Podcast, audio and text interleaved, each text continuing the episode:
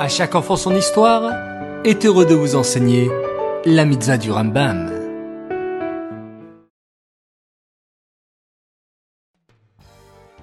Bonjour les enfants, j'espère que vous allez bien. Je suis content de vous retrouver. Baruch Hashem. Aujourd'hui nous sommes le 5 Nissan et nous avons une mitzvah du Rambam, la mitzvah négative numéro 265. Il nous est interdit de jalouser. L'otarmode.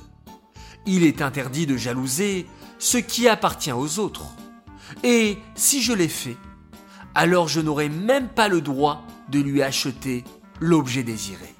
Car je l'ai jalousé. Par exemple, si je vois une très belle montre chez mon ami, et je dis cette montre est magnifique, je voudrais à tout prix la prendre de chez lui, et donc je deviens jaloux de sa montre. Un jour arrive et je lui propose une grosse somme d'argent pour acheter la montre. Alors la Torah nous l'interdit.